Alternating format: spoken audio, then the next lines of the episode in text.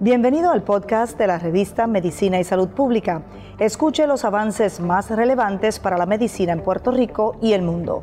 Si desea ver este podcast en vídeo, puede hacerlo en nuestro canal de YouTube Revista MSP.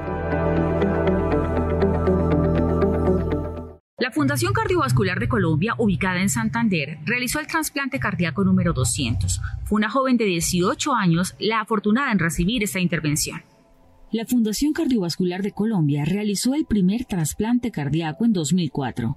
Tras 16 años de trabajo con esta técnica, se han operado 148 pacientes adultos y 52 pediátricos. Hemos tenido pacientes que han logrado sobrevivir eh, más de 30 años, mientras que hay algunos que tienen menos sobrevida. En general en el mundo se considera que 15 años es la expectativa de vida promedio, pero nuevamente eso depende mucho de cómo el paciente se cuide y de sus factores o de las cosas que tenga de base.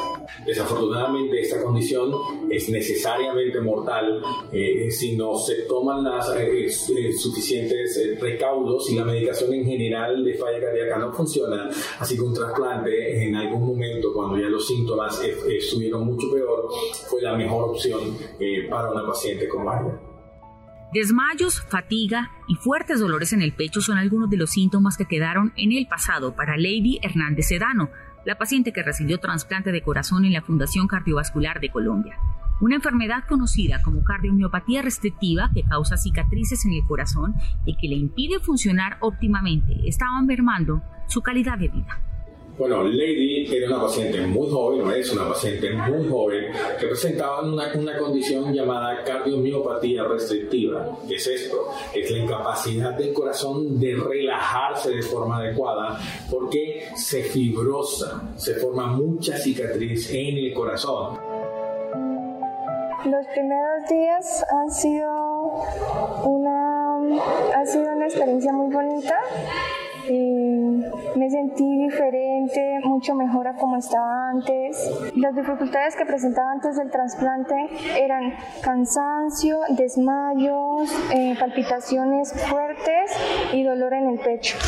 Esas eran como los síntomas más comunes antes de la operación. Todos los pacientes trasplantados son monitoreados constantemente para conocer de cerca su evolución.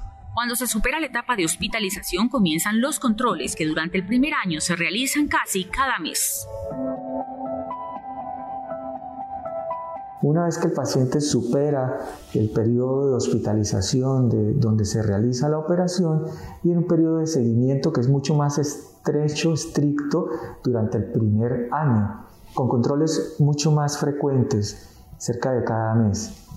Pasado el primer año, si todas las condiciones lo permiten, estos controles se hacen mucho más espaciados, aunque persisten durante toda su vida. La sobrevida de los pacientes trasplantados depende de muchos factores, como la edad.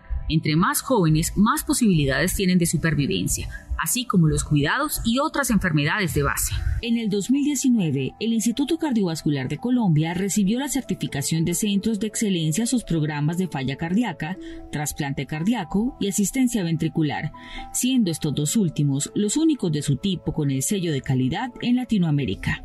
Además de la preparación del personal médico y asistencial, la donación de órganos es vital para el trasplante. Cuando una familia expresa que la decisión de su ser querido era donar, se activa todo un protocolo para tratar de rescatar los órganos y tejidos y salvar hasta 55 personas y mejorar su calidad de vida.